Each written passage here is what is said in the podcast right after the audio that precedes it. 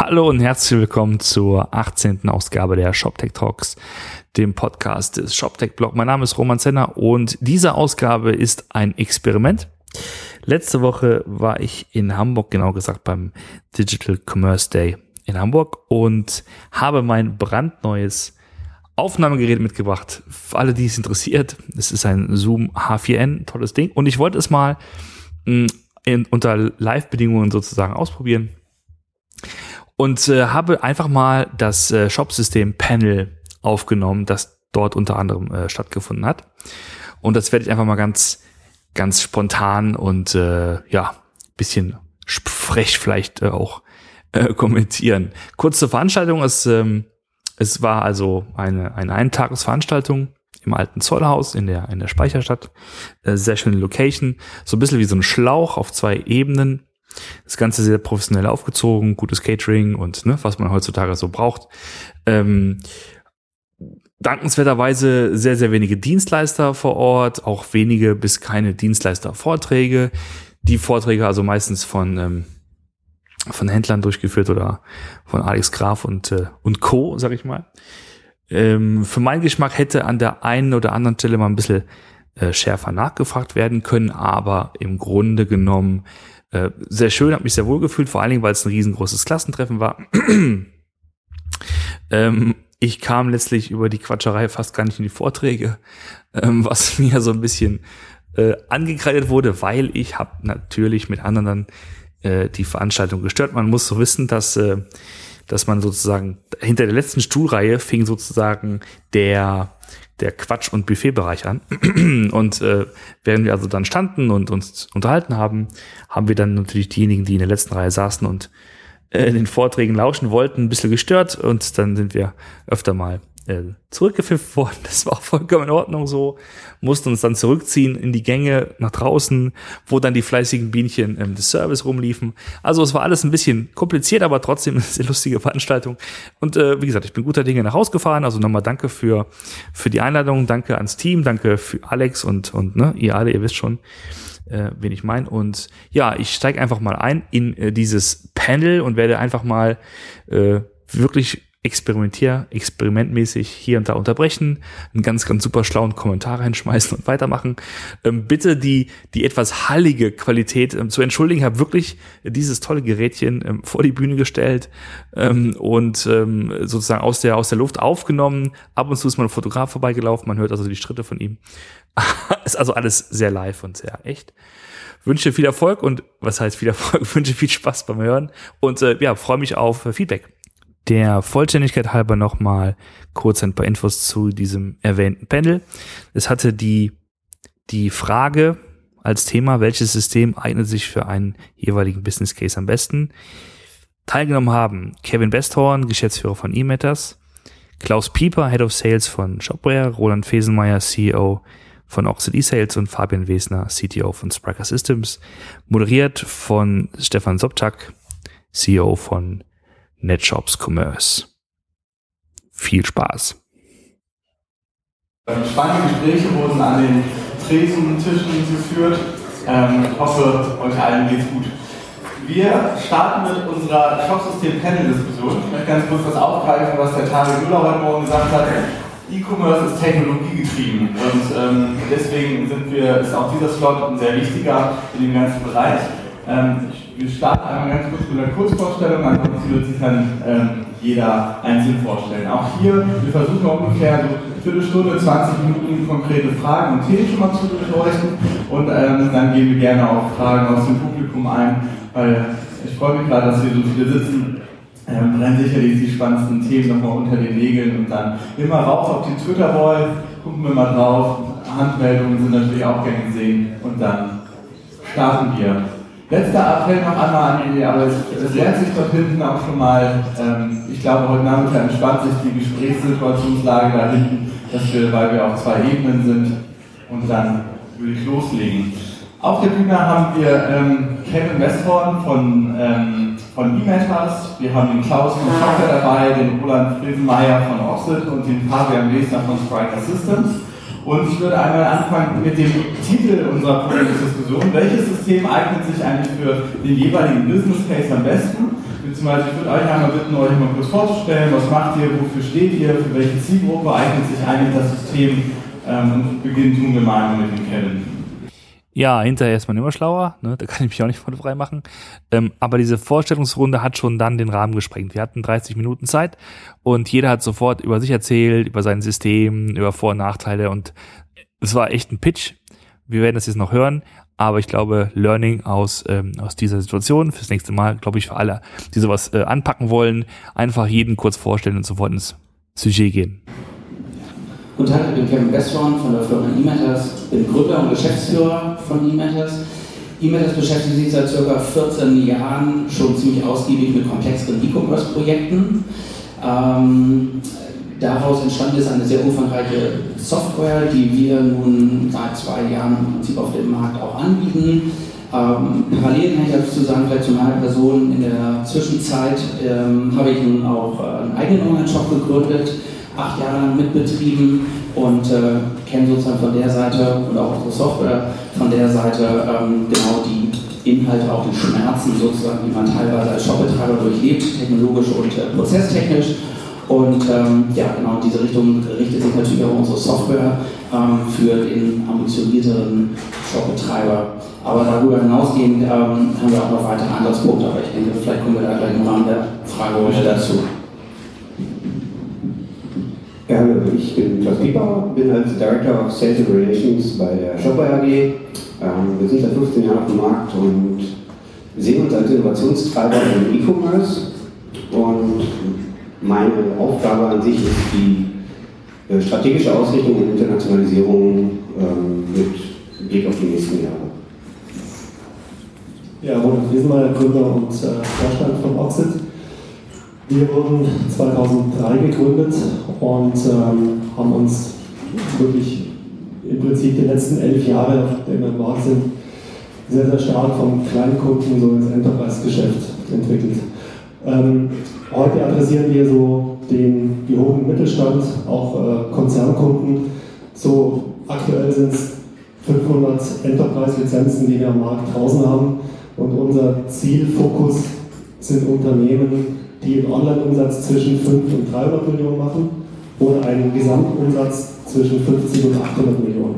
Wenn man sich so unsere ähm, Projekte ansieht, ähm, in allen Bereichen, also klassischer Versandhandel, Online-Pure-Player, dann so die innovativen Geschäftsmodelle wie ADAC Postbus beispielsweise oder auch jetzt ganz stark in den letzten Jahren der B2B-Markt, dann sind es eben genau so entweder das Gesamtumsatzspektrum ähm, von diesem, was ich gerade genannt habe, oder eben der Online-Umsatz, wo das reinpasst.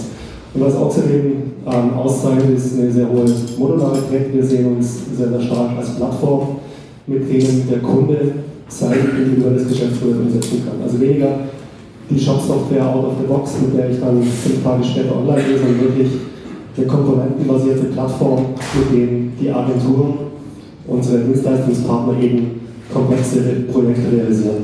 Mhm. Danke. Ja, Fabian Gesner, ich ähm, bin CTO von Spriker. Und kurz meine Historie, ich bin, ähm, ich war 2010, 2011 bei Rocket Internet als CTO und ähm, seit 2011 ähm, bei Project A als CTO. Und also ich mache jetzt seit fünf Jahren Company Building und wenn man fünf Jahre lang ähm, immer wieder E-Commerce-Firmen aufbaut, dann ähm, hat man am Ende unweigerlich ein Framework gebaut, das man ähm, immer wieder einsetzt für die neuen Startups. Und ähm, aus dieser Idee ist jetzt Sprite entstanden, wo es darum geht, ähm, ein Framework anzubieten, mit dem ähm, große E-Commerce-Firmen ähm, ihre transaktionalen Geschäftsmodelle perfekt aufbauen können. Die Zielgruppe von Spriker sind Händler, die vielleicht schon online erfolgreich sind und die ein Upgrade machen wollen. Für die ein Greenfield-Projekt aber nicht in Frage kommt, aus bestimmten Gründen, ähm, und eine Standard-Shop-Software eigentlich auch in Frage kommt, weil das passt dann gar nicht. Und ähm, genau für diese Kunden ähm, ist Brighter die optimale ähm, Startposition. So, dann gehen wir hier mal raus und in den Klugscheißer-Modus ähm, vielleicht noch ein kurzer persönlicher Filter, Blasen, Hinweis, äh, diese ganzen Systeme, die da vertreten werden, die kenne ich persönlich natürlich nicht alle gleich gut. Ich würde mal sagen, so in absteigender Reihenfolge hätten wir erst Oxid und dann Shopware und dann Spriker und von E-Matters kenne ich fast überhaupt nichts, außer dem Geschäftsführer mal ganz kurz.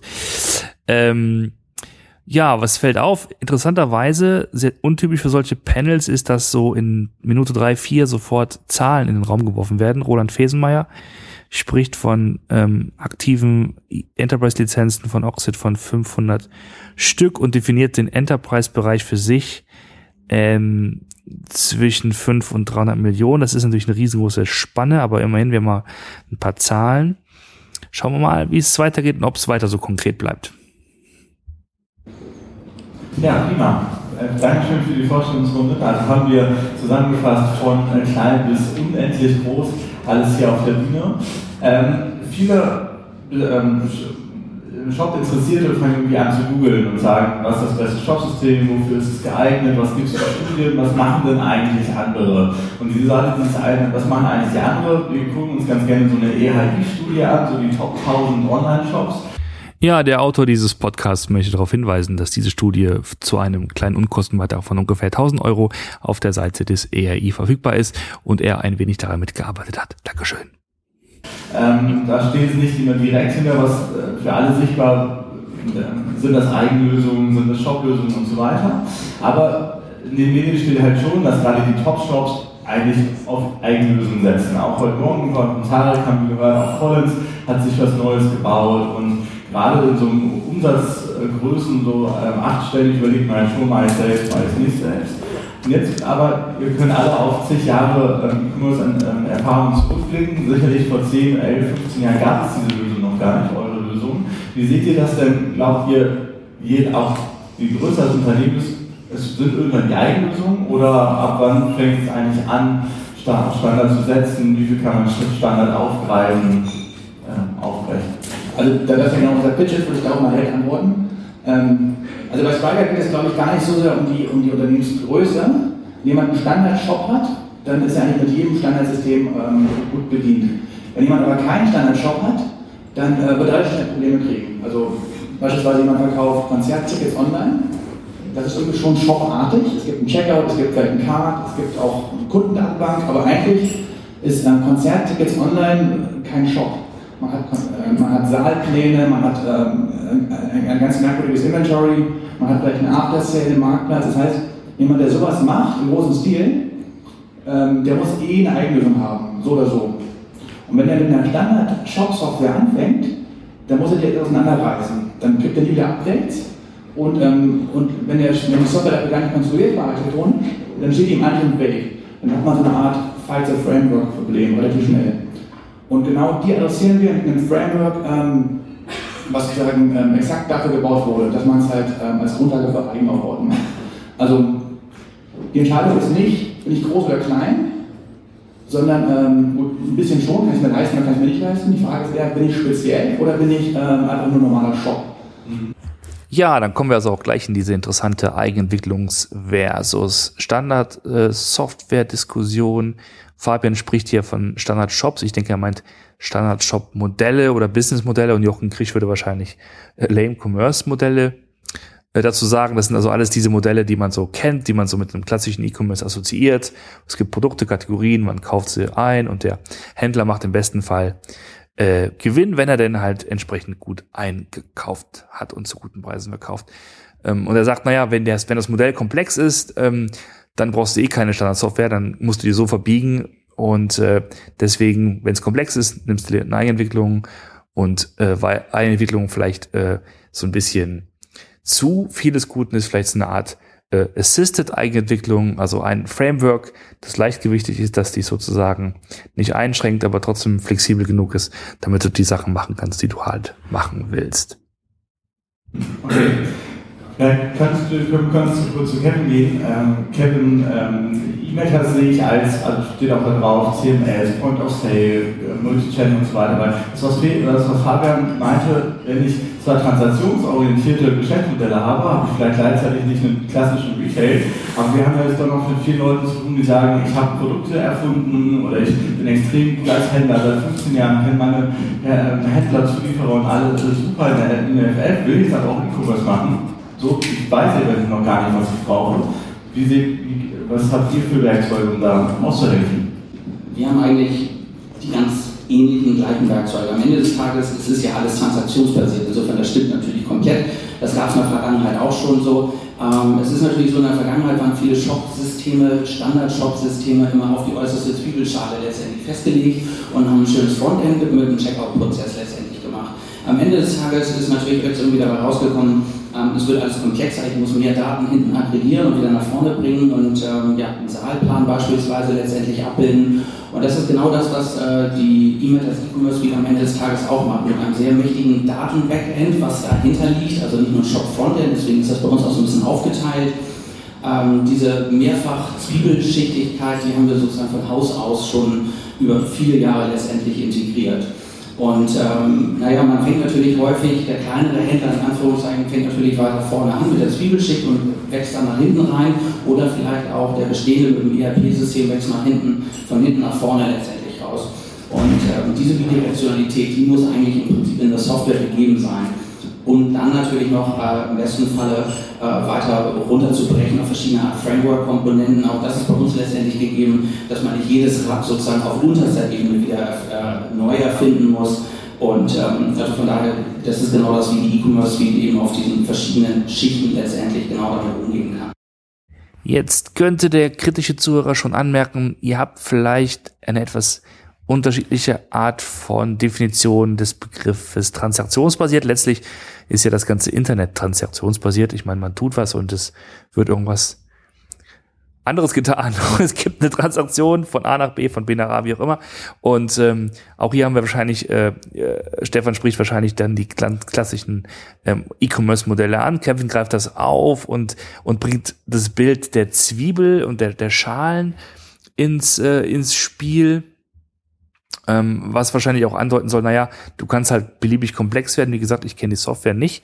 Ähm, aber das ist so ein bisschen so die Aussage nach dem Motto, wir haben letztlich äh, alle Tools, die grundsätzlich, sagen wir mal, so mehr so Frontend- und Backend-lastig sind und äh, können sozusagen beliebig äh, komplex werden. Also der kleine Händler fängt mit einem mit einem Frontend-basierten Ansatz an und dann geht's, wie ihr sagt, so in die Zwiebel hinein ins Backend oder andersrum, wenn jemand aus dem ERP-Bereich kommt und eher so Backend-prozessorientiert ist, der geht dann in die, in die Frontend-Zwiebel. So, das ist sozusagen der, das Bild der Zwiebel, da muss ich mal drüber nachdenken, wie man das am besten dann noch, ähm, äh, oder wie man das noch anders verstehen kann. Aber okay, gehen wir mal weiter. Mhm. Danke. Willst du weitergehen? Wie macht das Shopware? Das ist äh, ein total spannendes Thema. Wir sehen einfach über die letzten Jahre, dass immer mehr Anfragen von ähm, individuell entwickelten Lösungen kommen, die das ablösen wollen durch eine Software.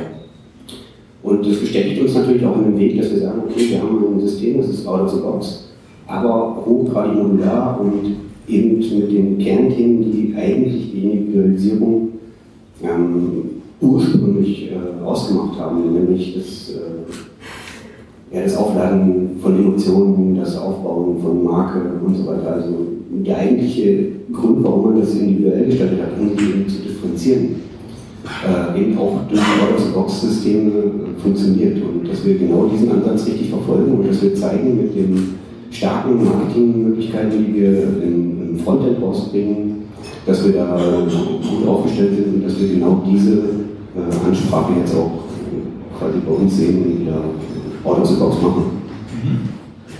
Ja, prima. Der erste Ansatz eines äh, einer unterschiedlichen Meinung und keiner hat so richtig gemerkt. Also Fabian von Spriker hat ja gemeint, äh, komplexes Geschäftsmodell, Eigenentwicklung, daher nächster Schritt Spriker, damit sie weiter wachsen können. Klaus sagt jetzt, ja, es gibt viele, die haben eine eigene Bastellösung und kommen jetzt sozusagen zurück zu einer Standardlösung, äh, wie Shopware in dem Fall, die out of the box da ist, aber so modular aufgebaut ist, äh, dass sie eben halt auch diese, in Anführungszeichen, ähm, wilden mh, mm, Bedürfnisse abdecken kann. Ja, ganz interessant, wollen wir mal weitersehen. Also was diese IAI-Studie ganz schön zeigt, ist, dass die Shops, die Umsatz machen, also die ganz oben im Top 1000 stehen, dass die wirklich hochgradig individuelle Geschäftsmodelle haben. Also die, die Zeit, dass ein Online-Job eben links die Kategorie-Navigation hat und oben im Suchfeld und dann eben Artikelführung, Checkout-Prozess dann zum Erfolg führt, die ist zumindest in diesem Segment eben vorbei. Wir sehen ja auch dann wirklich sehr, sehr unterschiedliche Geschäftsmodelle. Einmal diesen Trend zum Thema Omnichannel, wo wirklich der Informationskaufprozess über die Kanäle hinweg eben verschmilzt, immer stärker. Dann sehen wir natürlich äh, die Retail-Integration, wo, ähm, wo ganz neue Konzepte auch entstehen und dann wirklich auch Dinge dynamische Preisfindung, Produktkonfiguration und so weiter, die, ähm, die, die zu hochgradig individuellen Lösungen auch führt. Und bei uns, bei Oxford ist ganz klar Entwicklungsschwerpunkt oder der zentrale Entwicklungsschwerpunkt eben zukünftig immer stärker Services anzubieten, mit denen die Agenturen und die Dienstleister wirklich schnell und effizient diese individuellen Lösungen abbilden können. Und ein Aspekt, der natürlich für uns auch noch sehr wichtig ist, ist, Oxid fokussiert sich wirklich auf die E-Commerce-Kernprozesse. Und wir haben ja im Oxid-Ökosystem eine ganze Menge an Partnern, andere Cloud-Services, Technologien, ERP-Systeme, CRM-Systeme, PIM-Systeme und so weiter. Ähm, und wir haben durch unsere offenen Schnittstellen natürlich auch ist sehr, sehr stark forciert, dass um Oxid herum sehr viele Extensions-Module entstanden sind, die wir dann auch wirklich auf Enterprise-Level, also wirklich im Hochtransaktionsbereich auch dann performant und in einer sehr hohen Qualität in diese Lösungen integrieren wollen.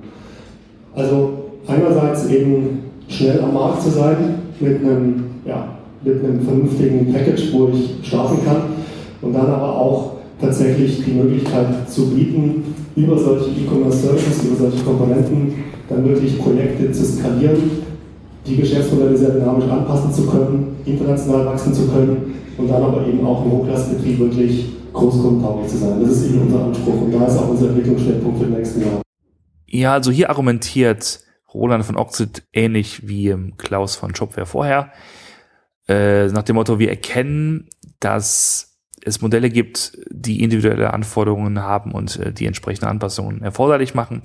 Wir können das mit unserer Software abdecken, aber wir bieten natürlich auch Standards und wir bieten ein modulares äh, System, einen modularen Aufbau, ein Ökosystem, so dass wir sozusagen beides handeln können. Ne? Wir können halt Standards handeln, wir können aber auch ähm, extrem individuelle Sachen handeln, das Ganze auf Enterprise-Niveau.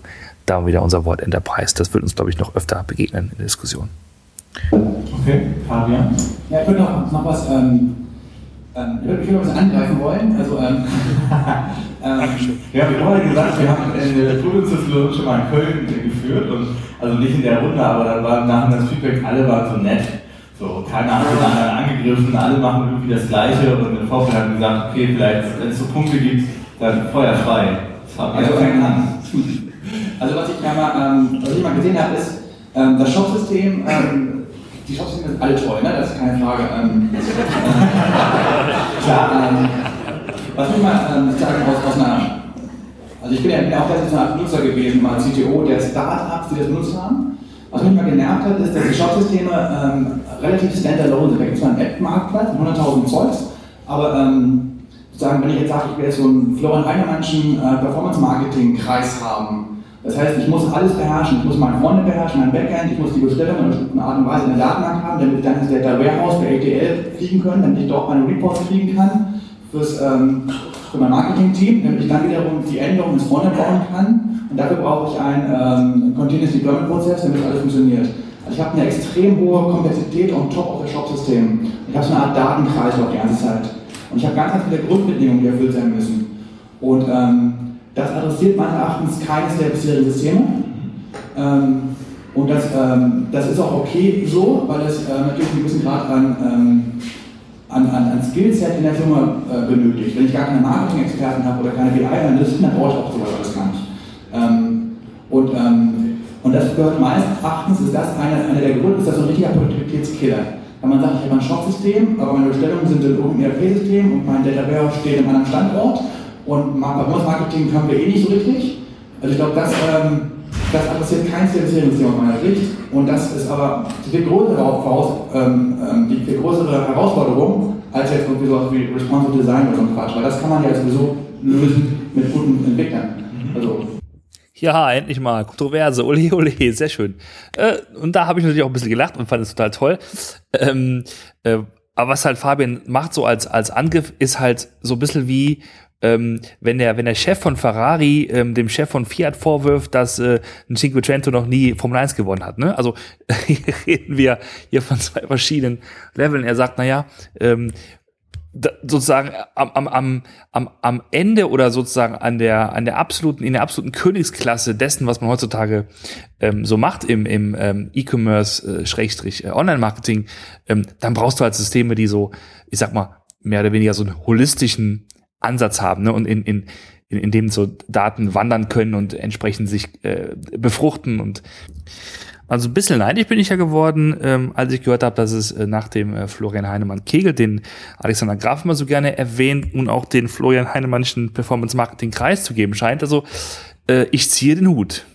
Okay, kannst du mal ein Cap geben? Also gerade das ganze Thema, da haben wir auch heute Morgen von, äh, von, von Tarek gehört, natürlich Daten, CRM, Individualisierung und so weiter. Auf der anderen Seite SEO selber läuft eigentlich auch nicht. Also war 2005 total cool. Aber wie läuft das zusammen? da würde ich gleich sonst drauf gehen, aber ähm, das mit dem Angriff finde ich eigentlich ganz gut. Weil das ist genau das, was wir letztendlich eigentlich, ähm, ja, also ich kann da nur ähm, hinterhertreten, in Anführungszeichen, denn das sehe ich ganz genauso. Also es gibt halt eben viele 5-IT-Lösungen ähm, in der Vergangenheit, äh, Shop-System, ERP-System, ähm, da muss ich Daten analysieren, dann kommen die irgendwie zum Marketing, dann müssen die Newsletter verschicken. Und das ist natürlich irgendwie so genau das, was dann der Produktivitätskiller am Ende des Tages ist. Und, äh, nicht nur Produktivitätskiller, sondern auch Budgetkiller, weil es ist irgendwie ein IT-Projekt. Ist genau das, was wir uns mit der E-Commerce Suite auf die Fahne geschrieben haben. Ich meine, wie gesagt, ich habe acht Jahre lang auch einen eigenen Online-Shop mitbetrieben und kenne genau diese Problematiken. Und das ist genau das, diesen Closed Loop, diese Daten, die ich hinten analysiere, dann auf der, der Marketingabteilung irgendwie schnell zur Verfügung stellen zu können, mit drei Knopfdrücken, im Prinzip mit drei Klicks irgendwie den Newsletter voll personalisiert raushauen können. Das ist ja am Ende des Tages, wo man genau eigentlich letztendlich hin will. Und ähm, naja, ich würde mal behaupten, da haben wir ähm, schon sehr, sehr viel gelöst bei der E-Commerce Suite. Und trotzdem, ähm, auch wenn es sozusagen viel gelöst ist, vermeintlich sozusagen als fertiges Modul oder Module, ähm, damit meine ich jetzt nicht Shop-Frontend-Module, ähm, das lässt sich immer noch weiter runterbrechen, ähm, um dann wieder sozusagen in ganz spezialisierte E-Commerce-Prozesse, speziell für das Produkt, speziell für meine Strategie, dann letztendlich hinterher da äh, wieder auch äh, Einfluss nehmen zu können. Also hier stellt sich äh, E-Mails auf die Seite von Spriker und greift also gemeinsam mit denen den Rest an. Ähm, ambitionierter Move auf jeden Fall. Das Statement war leider ziemlich unpräzise. Man weiß also nicht genau, was E-Mail das in diesem Fall äh, genau tut und genau macht. Muss man auf jeden Fall sich dann im Einzelnen genauer ansehen. Okay, also ihr habt mehr alles zusammen. Kannst du weitergehen? Eine Shopware und Outfit sind ja schon eben diese beschriebenen Shop-Systeme mit einem Shopware-Store oder Oxidify hieß das früher, ich weiß nicht, wie es heutzutage heißt, da kannst du vielleicht mal kurz erklären, ähm, wie, wie da denn trotzdem das Zusammenspiel funktioniert des großen Ganzen. Oder seht ihr für die Erweiterung, aber häufig auch so ein Thema, ein Shop Frontend ist nur ein der Vertriebskanäle, aber sammeln tut man dann nur doch nochmal Ebene. Also das ist natürlich an der Stelle so, dass wir, ähm, wenn wir mal davon ausgehen, dass wir 80% als äh, oder unsere Zielgruppe als KMU bezeichnen, da sind die Anforderungen sicherlich auch auf dem Level, dass wir sagen, durch unser äh, großes äh, Netzwerk und durch die ganzen Partner und aber auch durch die ganzen Plugins, die es im Store gibt, ähm, bieten wir quasi out of the box plus Plugin eben ein wahnsinniges Feld an, an äh, Marketingmöglichkeiten und auch an CRM-Möglichkeiten dahinter. Ähm, was du gerade angesprochen hast, betrifft da tatsächlich auch eher den, den Markt, der dann quasi dahinter steht. Ähm, an der Stelle sehen wir uns aber auch gar nicht. Das ist nicht der Teil, wo Shopware primär sich fokussiert. Ähm, wir kriegen mit, dass dieses Password Enterprise äh, auch immer ein wenig äh, ausgelegt wird. Und ähm, ganz ehrlich betreiben wir ein, ein Enterprise-Segment, ähm, da geht es um Brand Enterprise. Da geht es um Brandnames, da geht es starke Markenbildung, aber ähm, bei uns ist es äh, tatsächlich eher der KMU, der für uns auch die, die alltägliche äh, Arbeit da abbildet. Ja, was konkret ist von Shopware, 80 Prozent ähm, der Kunden sind also aus dem KMU-Bereich und man sieht sich sozusagen gar nicht in diesem High-Performance Enterprise. Segment, also in der Hinsicht klare Abgrenzung natürlich auf der einen Seite zu Spriker, aber dann auch zu ähm, Oxid an dieser Stelle, würde ich sagen. Und bin mal froh, dass äh, mal jemand sagt, immer wenn jemand sagt, das ist nicht unsere Baustelle, lass sich andere drum kümmern. Du hast vorher gesagt, dass die, die Frage, jetzt ähm, Service oder Komponenten oder eben out of the box keine Frage der Unternehmensgröße ist. Ich glaube schon, dass es sehr, sehr stark von Unternehmensgröße abhängt. Wenn ich jetzt ähm, Komponenten wirklich kaufe, eine eigene Entwicklungsabteilung habe, die all das dann, das komplette Geschäftsmodell modelliert, dann mit den unterschiedlichsten Technologien umsetzt, eigene Frontends und so weiter baut, dann habe ich natürlich automatisch sehr, sehr hohe ähm, Projektbudgets und habe auch wirklich den Anspruch, dann wirklich ein extremst individuelles Geschäft auch zu betreiben. Auf der anderen Seite gibt es eben nach wie vor den Longtail, den E-Commerce ja, Breitenmarkt, wo wirklich Kunden sehr, sehr schnell, wirklich innerhalb von Wochen, vielleicht auch Tagen, ähm, Farben anpassen, installieren, Farben anpassen, äh, Payment-Systeme einrichten, online, online Umsatz machen möchten. Und ich glaube, das ist wirklich ähm, die Frage, welches System passt in welche, in welche Unternehmensgröße, äh, schon sehr, sehr stark von, von, von, diesen, von diesen Budgets und von der Frage, was möchte ich intern machen und was bin ich bereit auch an Agenturen abzugeben, abhängt.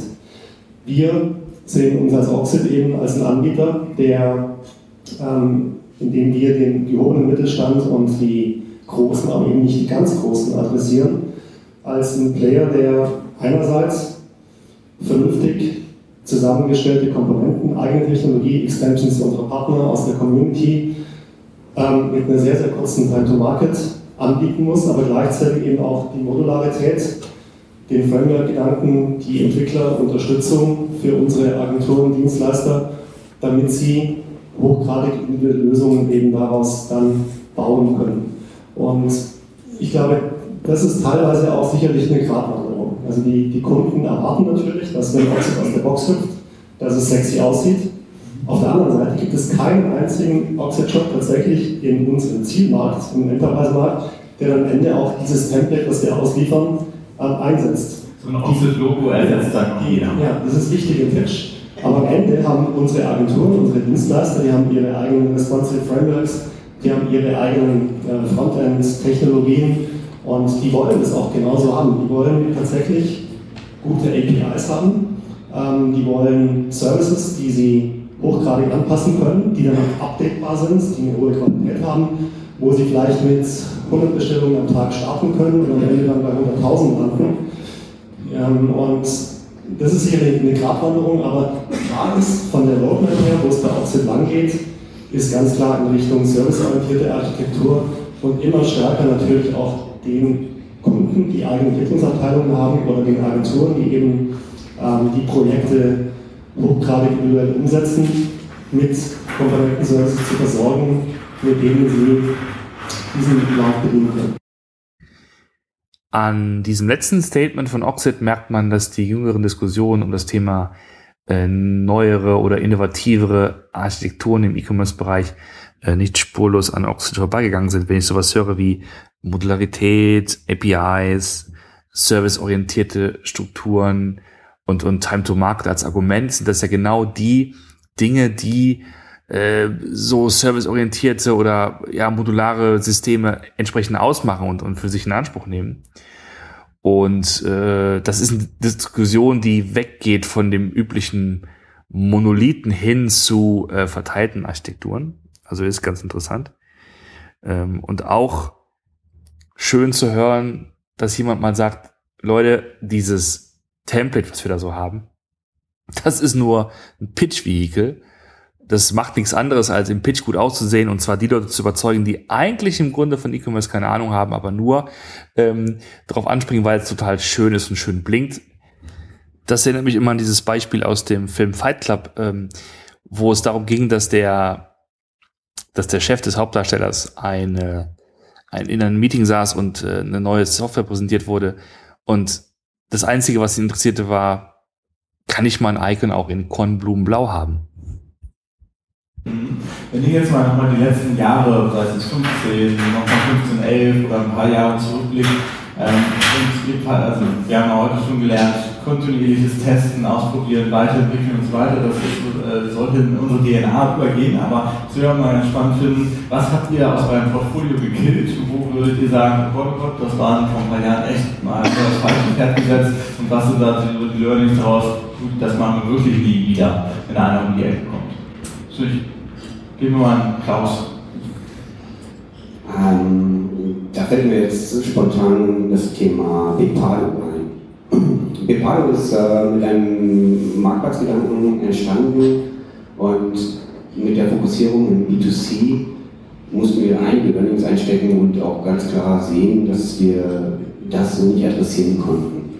Und ziehen uns nicht zurück mit Bepalo, sondern machen quasi etwas äh, behind the scenes wo wir uns deutlich stärker dem gleichen Thema B2B orientieren und die Hausaufgaben vielleicht machen, bevor wir einfach äh, einen weiteren Schritt erneut Richtung B2C in den Marktplatzgedanken verfolgen. Aber das würde ich schon auch als, ähm, ja, als Produktidee sehen, als, als äh, dickes Learning, was man an der Stelle auch so nehmen muss. Ja, äh, Kompliment für diese Frage. Ähm, nach Fuck-Ups fragen ist immer cool. Also geht mir jedenfalls so. Und ich äh, lerne da immer sehr viel und ich glaube, da sind immer sehr viele Leute dankbar, wenn da Leute auf der Bühne stehen, ähm, die äh, den Arsch in der Hose haben, äh, zu erzählen, was nicht gut gelaufen ist. Äh, und ähm, als, äh, als Klaus von Shopware nun erzählte, dass dass man tatsächlich äh, Bepado, zumindest diesen B2C-Teil von Bepado, als nicht so erfolgreich ansieht, ist mir echt die Kinder darunter gefallen. Bin sehr dankbar, dass das mal gesagt wurde. Äh, hab ja viel äh, zusammen mit Joscha äh, Kritik einstecken müssen, weil wir ja äh, bei unserem Jahresrückblick den Mongo 4 Award für heiße Luft verliehen hatten an Bepado. Und jetzt ähm, sind wir vier Monate weiter. Und da sitzt jemand auf der Bühne, der sagt, okay, ist gar nicht so wenig dran an äh, diesem Award. Dankeschön.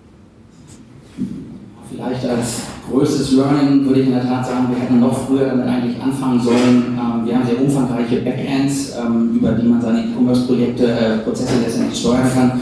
Das noch einfacher, schneller greifbarer ähm, für den eigentlichen Shopbetreiber letztendlich hinterher zu machen. Wenn er die Leute hat in seinem Team. Genau, wenn er die Leute hat in seinem Team, beziehungsweise ähm, ihm dort auch schnellere Einstiegsmöglichkeiten, damit er vielleicht nicht gleich ein Fünf-Mann-Team, sondern vielleicht nur ein Zwei-Mann-Team am Ende des Tages letztendlich braucht. Also da äh, im Nachhinein hätte man sozusagen auch schneller mit anfangen können. Mhm. Oder? Wir hatten vor sechs Jahren mal mit Oxid Easy so eine ähm, Meetshop-Plattform gestartet, sozusagen unter unserem Lizenzprodukt noch eine, eine Meetshop-Lösung für 100 Euro monatlich so Größenordnung. So 1 und 1 Shop. Genau, genau. Da haben, wir dann, da haben wir dann relativ schnell die Finger davon gelassen, weil das ist nicht unser Business. Mhm. Ja, das ist auch was, was man nicht so oft hört, ne? Ähm, dass Oxid mal so ein SaaS-Modell gefahren ist. Äh, Wäre interessant gewesen, mal zu erfahren, was genau äh, der Grund war, warum sie aufgehört haben. Er sagte nur, das war nicht unser Business, äh, da kann man, glaube ich, äh, viel drunter verstehen. Was? Wir sind ja erst sechs Monate. Er hat noch nichts falsch gemacht. Noch nichts falsch gemacht.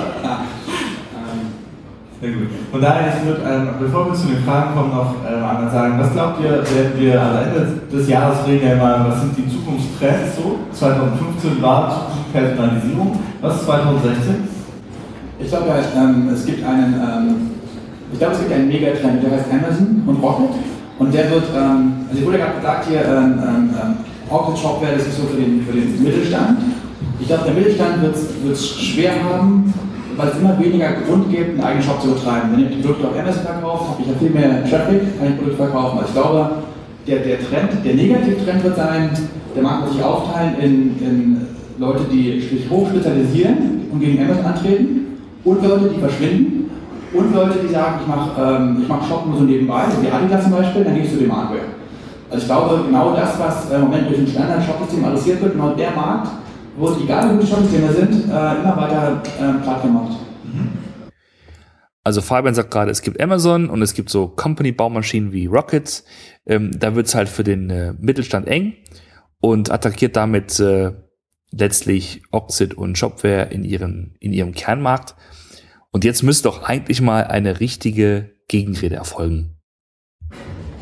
Ja, genau, das ist die, das ist die spannende Frage. Es ist sozusagen Jochen Krisch gegen den äh, Professor Heidemann die Diskussion. Also einerseits ähm, nachzulesen in den äh, Brand 1 aktuellen News. Also sozusagen Zalando, Spiker und Co. Einerseits und andererseits eben die Frage, ähm, was hat es mit der digitalen Transformation auf sich? Und was uns natürlich beschäftigt, ist, ähm, was passiert mit den etablierten Geschäftsmodellen, mit, dem, äh, mit, mit den Retailern was passiert mit den Markenherstellern, was passiert mit den B2B-No-Name-Herstellern, mit dem B2B-Handel, wie führen die ihr Geschäft ins, ins Digitale über. Ähm, kann man natürlich nicht sagen, die werden alle vom Markt verschwinden. Manche werden digitale Transformation schaffen, manche werden, äh, werden da viele Schmerzen haben, aber wir sehen uns als Oxid ganz klar als Partner ähm, für genau diese Unternehmen, die ihr etabliertes Geschäftsmodell in die digitale Welt überführen müssen und auch dürfen. Und ähm, das ist eben, ja, das ist ein Thema, das, das da ist und was uns eben sehr beschäftigt und wo wir auch, glaube ich, eine ganz gute Lösung in der Tasche haben. Du sagst also Fokussierung einfach, ab 2016, das, was ich bisher schon erfolgreich gemacht habe, fokussiert darauf, egal mit welchen technischen Mitteln wir sehen es so, dass wir ähm, mit dem Ansatz äh, in Shopware 5 eigentlich die Chance bieten zur Abgrenzung, zur Differenzierung und zur stärkeren Aufladung des eigenen, äh, eigenen Kerns des Shopbetreibers, dass jeder seine Geschichte, die er zu erzählen hat, ob zu sich selbst oder zum Produkt, ähm, in Perfektion quasi auf den Markt bekommt und ähm, sich dadurch einfach auch seine Position äh, stärken kann. Das das ist für uns auf jeden Fall der Trend, den wir auch jetzt mit Chapter 5 und den arrondierenden Themen wie Storytelling ähm, stark fokussieren. Mhm, danke. Ja, hier kommen wir zu einer sehr interessanten Stelle in der Diskussion. Ähm, es ging ja um die Frage, was tun, was können Shopsystemhersteller tun, ähm, um so einem Trend wie ja, Amazon und, äh, und, äh, und dem Rocket-Universum beispielsweise entgegenzuwirken. Und die, die Antwort ist eine, eine klassische äh, Shop-System-Hersteller-Antwort. Äh, Oxid sagt, wir, wir bieten die Tools an, um die Digitalisierung sozusagen unserer Kunden voranzutreiben und sie zu unterstützen. Und Shopware sagt, wir bieten die Tools, um, um Kunden die, die Abgrenzung gegenüber Mitbewerbern zu erleichtern, weil sie beispielsweise äh, ein Storytelling dann ähm, haben und haben können. Aber keiner dieser beiden sagt etwas zu dem Thema, wie kommen denn in Zukunft die Leute überhaupt dahin? Also das ganze Thema Discovery, wie, wie kommen Leute tatsächlich auf meinen Online-Shop, wenn er dann mal da ist und in seiner ganzen Pracht im Netz steht. Ähm, und, was kann ein Shopsystemhersteller tun, um an genau diesen Punkt äh, zu erleichtern, genau an diesem Punkt weiterzuhelfen? Mir scheint es wieder mal so zu sein, dass man als Händler da doch alleingelassen wird ähm, und man sich so als äh, Hersteller auf diese Position zurückzieht. Naja, technisch läuft es ja wohl, und, und der Rest ist dein Business. Ich glaube mittlerweile, ähm, dass ähm, in der heutigen Zeit, wir ne, reden ja von 2015, äh, Hersteller doch ein klein wenig mehr Hilfestellung leisten sollten, als A, ein System anzubieten und B, möglicherweise den Kontakt zu einer äh, SEO oder SEM-Agentur herzustellen. Also die großen Problematiken rund um Amazon, ähm, wie gesagt, tolles Interview, das äh, spiegelt eine ganze Menge wieder. Ähm, allerdings kann ich mir nicht vorstellen, dass das sozusagen so kampflos aufgegeben wird. Ähm, und da sehen wir uns auch wieder genau für die Händler, für die Marken, für die Hersteller ähm, genauso entsprechend auch als Partner. Ähm, ein Bereich, den wir bis heute noch so ganz, ich sag mal, ausgeklammert haben, hier zumindest in dieser Diskussion, ist ja eigentlich auch rund um den Point of Sale wo man einfach sagt, die Mehrwerte, ähm, die man dort eigentlich auch heute immer noch mitnehmen kann, da steckt man ja teilweise in den Kinderschuhen, wenn wir da über Click und Collect oder sowas in der Richtung sprechen, die ersten Schritte davon da glaube ich, da wird noch eine ganze Menge passieren und da kann ich mir vorstellen, da werden auch noch so ein paar Schlachten geschlagen werden, ohne dass jetzt gleich äh, alles an Amazon abgegeben wird und ich mir eigentlich nur noch überlegen muss, dann höre ich auf mit meinem Business. Das glaube ich noch nicht so. Also insofern glaube ich, wir werden noch eine Menge Technologiediskussionen letztendlich erleben, ähm, damit ich genau in diesem Markt halt eigentlich äh, in der Tat Fuß fassen kann. Wir hatten jetzt gerade, ich meine jetzt mal die Überleitung zu Twitter Wolf, also ich frage mich nicht sehr, aber einer spricht auf jeden Fall, wie macht ihr Multichannel? oh nein, Multichannel, er hat Multichannel gesagt und er hat nach Multichannel gefragt. Multi, Omni, 360 Grad, No-Line, Commerce. Ach, Halleluja, ich bin mal gespannt. Eine Frage, vorletzte. Direkt weitermachen? Ja. Ähm, ich sagte vorhin schon, ähm, wir haben ein äh, sehr umfangreiches Backend, Daten-Backend, in dem wir sämtliche Transaktionen, angefangen von der Zahlung, äh, die einzelnen Aufträge, die Lagerbestände in Echtzeit zur Verfügung haben. Insofern ist es äh, für uns mit der E-Commerce Suite äh, sehr einfach möglich, in Anführungszeichen, ähm, wirklich Multichannel abzubilden. Wir haben Shop-Frontends auf der einen Seite und dann natürlich im Point of Sale ähm, webbasierte Kassensysteme, die an, äh, direkt aus unserer Datenquellen letztendlich gespeist werden, als Teile, Module von unserer Software. Uh, In-Store uh, Web Applications, worüber der User sozusagen Self-Checkouts letztendlich realisieren kann. Und ähm, das gleicht natürlich genau live dann letztendlich auch die Datenbestände ab. Also insofern darüber können wir sämtliche gelernte Prozesse ähm, äh, wie sie dann von online zu Click und Collect letztendlich kommen in die Filiale rein oder auch rückwärts die Retouren. Ähm, also diese Sequenzialität, die können wir da komplett drüber aufbrechen. Also insofern. Ähm, Ihr seid ready. Wir sind, wir sind sehr ready. Wir haben das gerade auf der Internet World äh, Messe gerade gezeigt und das hat auch entsprechend großen Anklang gefunden. Dort hatten wir einen Live-Pop-Up Web Store aufgebaut, mit dem man dann wirklich äh, direkt äh, ja, Click und Collect auf der Messe dann sozusagen machen konnte. Ähm, wir betreiben oder zu dem Thema Multichannel bedienen wir uns natürlich unserer Community und den Möglichkeiten, die sich aus der Community ergeben, ähm, durch Plugin-Erweiterungen in die einzelnen individuellen Anforderungen. Ähm, haben zum Beispiel jetzt mit dem äh, Go des äh, Ironics Shops ähm, eine ganz nette Idee. Die haben mit FactFinder gemeinsam so äh, einen Geolocator entwickelt, äh, der jetzt auch als Plugin äh, nutzbar wird. Und äh, das sind so die Ansätze, die wir der Community nehmen und wo wir mit dem Thema äh, Multichannel-Fähigkeiten äh, uns abdecken. Ähm, bei Oxid ist das Thema Omnichannel, Multichannel einerseits natürlich eine ähm, Hauptfrage. Wir haben mittlerweile sehr viel Erfahrung gesammelt in Omnichannel-Projekten. Wir haben viele Click-and-Collect-Projekte erfolgreich umgesetzt, von Gravis beispielsweise bis hin zu Edeka mit reinen Filialen, die, die nur für den Onlinehandel dienen. Ähm, dann ist es die, die Plattformtechnologie selbst, die omnichannel-fähig ist. Wir haben eine eigene äh, Kiosk-Lösung für den stationären Handel, OCD Shop POS. Wir haben ähm, mobile responsive Templates und wir haben auch ein Application Framework für Android und iOS für den Enterprise-Markt, wo ich dann basierend auf Oxid äh, Kern E-Commerce-Funktionalität eben spezielle Mobile Services implementieren kann. Und ähm, die dritte Komponente ist die Integration in die Backend-Systeme. Wir haben immer mehr Schnittstellen, die wir aktiv auch forcieren zu Kassensystemanbietern, zu Anbietern, die eben sich mit, mit solchen äh, Retail-Technologien ähm, beschäftigen. Auch ready. Fabian? Also ich glaube, Multichannel ist kein Feature, sondern eher so eine Art ähm, ähm, Buzzword. Und das muss dann jede Firma für sich selber interpretieren. Der eine sagt, ich bestelle online, hole es offline ab oder andersherum. Der nächste sagt, ich nutze meine Geschäfte als Lager. Der nächste macht 10 Day Delivery. Ich glaube, da gibt es unzählige Spielarten. Und man kann sich jetzt aus diesen 5000 Spielarten drei aussuchen und das Feature ein Shop-System bauen, hoffen, dass es passt. Das wird vielleicht beim kleinen Shop so sein, aber beim großen auf keinen Fall.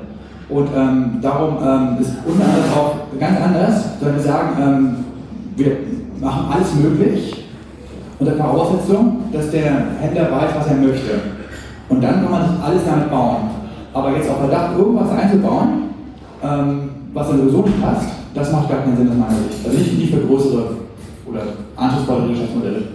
Also ich kann ja nachvollziehen, dass man, dass man die Twitter-Wall vorliest und ich verstehe ja auch und ich, ich, ich nehme das ja auch wahr, dass, dass unglaublich viele Händler regelrecht indoktriniert worden sind von zahllosen Dienstleistern auf zahllosen Messen, dass das Wort Multichannel so wichtig ist. Ähm, aber wie Fabian schon sagt, und da stimme ich ihm noch zu, es geht ja um, um ein ganz, ganz weit gefasstes, einen weit gefassten Begriff und ein weites Konzept, das jeder für sich interpretieren muss. Ähm, und das kann Click und Collect sein, wenn man dann so will. Und das können auch äh, geolokalisierte Storefinder sein. Und dann jeder andere hat da seine Definition. Ähm, da kann man auf diese Frage kann man alles und nichts antworten. Ist so ein bisschen symptomatisch für die Situation, in der sich halt die Szene und die Dienstleister-Szene vor allen Dingen gerade befindet. Äh, indem sie halt sowas aufzieht wie Multichannel und, und Lösungen schafft, die sozusagen für alles dann äh, passen sollen, ähm, dann, dann, dann werden auch so eine, so eine Diskussion äh, provoziert und man merkt erst im Projekt selbst, wie weit am Bedarf eigentlich die Standardsoftware ist, die man äh, eingesetzt hat, äh, obwohl die Funktionsliste und äh, die Beschreibungen des netten Vertriebsmitarbeiters äh, suggeriert haben, dass genau diese Multichannel-Lösung alles das abdeckt, was gefordert ist. Alles klar. Weitere Fragen habe ich nicht entdeckt auf der Twitter-Wall. Haben wir noch? Ich muss gerade gucken, die haben ja schon die Twitter-Wall möchte sich gerade aktualisieren. Ah, okay. Aber Platz für eine Frage haben wir auf jeden Fall. Keine Gibt es auch Frage. etwas, was euer Shopsystem nicht kann? Auf jeden Fall Oliver Ahnemann. Also, also es- ich einfach also Spriker wird nicht funktionieren ohne Entwickler. Also Spriker ist ein, ein Tool, mit dem man die Produktivität der IT ähm, optimieren kann. Wenn man keine IT hat, ist das das falsche System. Okay. Eine schöne Abschlussrunde jetzt. Also ein ganz kleiner Kunde wird heute mit Oxid sicherlich nicht mehr glücklich, weil, weil wir da sowohl was die Produktentwicklung als auch was die Betreuung einfach ja, mittlerweile diesen Markt nicht mehr, nicht mehr gut genug bedienen. Ja, Das war dann eine Frage der, der Fokussierung, ja, der Positionierung. Nein.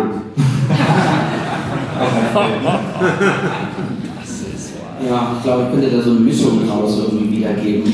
Ähm, ja, in der Tat, sozusagen, was die Zielgruppe angeht, ähm, man braucht für unser System nicht zwangsläufig eine IT. Ähm, es ist nichtsdestotrotz am Ende des Tages auch ein Framework. Wenn man möchte, kann man mit seiner IT letztendlich tiefe Eintauchen realisieren.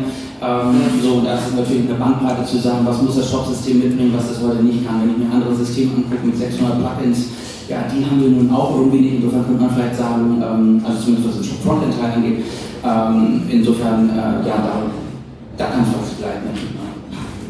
Alles klar. Dann würde ich sagen, vielen Dank. Und ähm, ihr steht sicherlich den ganzen Tag noch weiter für, die, für direkte Fragen zur Verfügung. Und auf der Bühne geht es jetzt gleich weiter mit Markenbildung und erfolgreich verkaufen nach einer Amazon Marketplace und Geschäftsführer von Kawaii. Und oben mit dem Thema Abo-Commerce für Runways von Brand News. Ja, das war also das äh, Shopsystem-Panel auf dem Digital Commerce Day in Hamburg mit meinen äh, Kommentaren dazwischen. Ich hoffe, das hat eine Summe zum Erkenntnisgewinn beigetragen.